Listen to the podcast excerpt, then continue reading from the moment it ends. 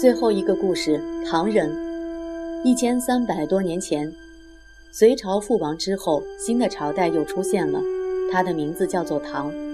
由于它对中国人来说实在太重要了，重要到你非得知道它，甚至以它为荣不可。唐朝对世界造成的影响也很大，所以直到今天，大家仍然习惯以“唐”字来代表中国。唐三彩，唐三彩陶器是唐代陶器中独树一帜的奇葩。它以丰富多彩的釉色和美妙高超的造型驰名。所谓唐三彩，实际不止三彩，而为多彩。匠人们巧妙地运用施釉的方法，黄、绿、白三色，让它交错、间错地使用，然后在高温下烧制，釉色又交融流泻，形成独特的流窜工艺。出窑以后，三彩就变成了很多的色彩。人们能够看到的就是斑驳淋漓的多种彩色。光荣的唐朝一开始却发生了很不光荣的事。开国皇帝李渊有三个儿子，为了争夺皇位继承权，次子李世民竟然把自己的哥哥和弟弟一起杀死了，并且逼迫父亲把皇位让出来。他就是历史上有名的唐太宗。你一定担心，这种人做了皇帝。必然是个心狠手辣、作威作福的暴君。不过，也有人认为，如果他不杀死兄弟，他的兄弟因为嫉妒他的缘故，也一定会先杀死他的。所以，这件很不光荣的事情是迫不得已才做的。总而言之，李世民后来的表现的确让很多人出乎意料。原来，李世民是个很有本领的人。通常，有人若擅长一项本领，他就可能获得大家的钦佩。可是，一个人若擅长很多项本领，那真要令人赞不绝口了。李世民的书法写得很漂亮，马骑得很好，箭也射得奇准，又懂得兵法谋略。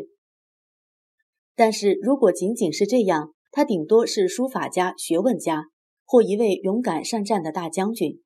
然而，李世民最大的本领是，他能够使别人听他的话，照他的意思去做事。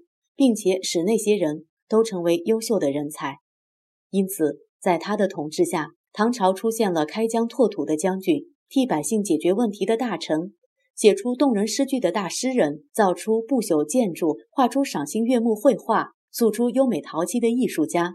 似乎只要有想法，都会有实现的机会。说来听听，如果你是李世民，为了继承权，兄弟都想杀你，你会怎么做呢？没有李世民，可能就没了唐朝的盛世。由这一点看，你会觉得他杀掉兄弟是对的吗？李世民还有一项最了不起的本领，那就是接受批评的本领。不论是家人、朋友、属下、投降他的将领、外国人，甚至敌人，都可以纠正他犯的错误。你挨过骂吗？那种感觉一定不好受。李世民也和你一样。何况他是最有权势的皇帝，根本不需要接受这种不好受。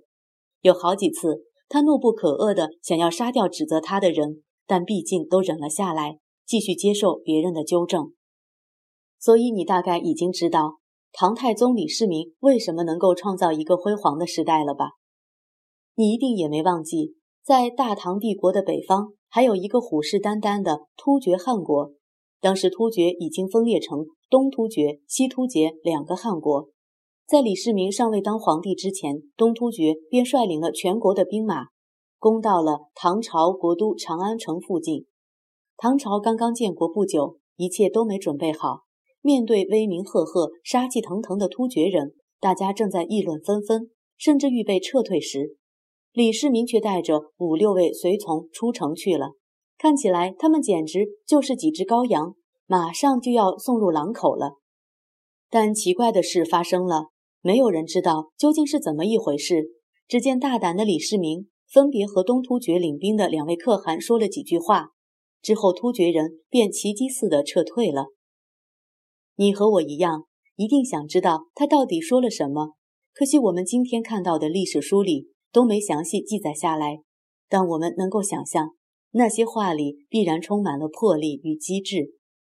突厥暂时走开了，但有这么凶猛的邻居住在旁边，并不是一件令人安心的事。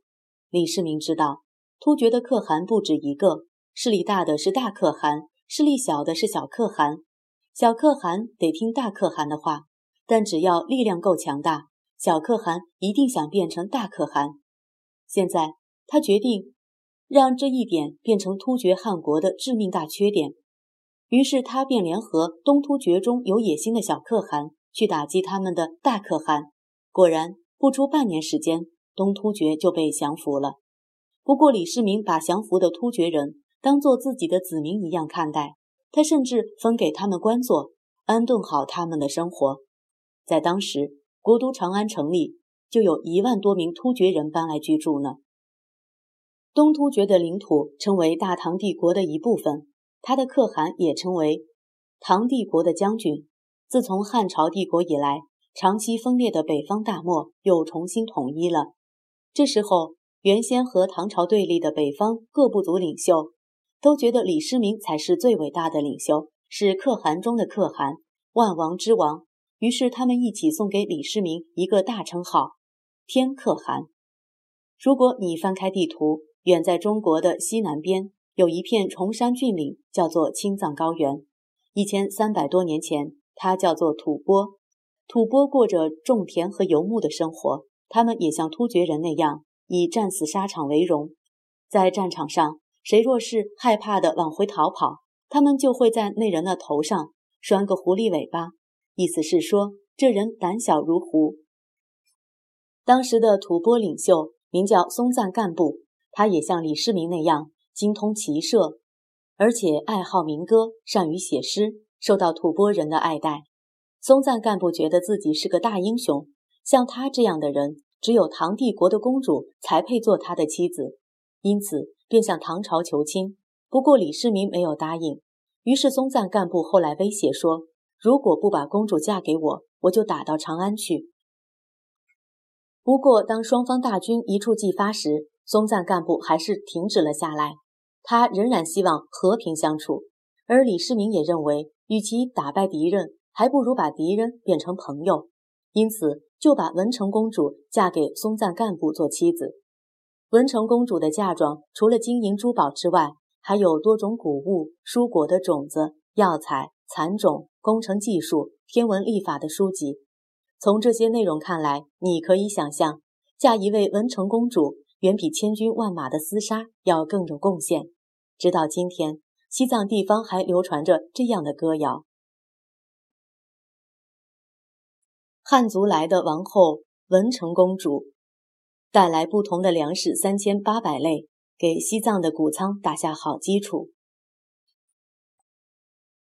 汉族来的文成公主带来不同手艺的工匠五千五百人，给西藏的工艺打开了发展的大门。汉族来的王后文成公主带来不同的牲畜五千五百种，使西藏的乳酪酥油年年都丰收。唐朝在李世民手中成为世界上最优秀的大帝国，所有的唐朝人都以身为他的一份子而感到骄傲。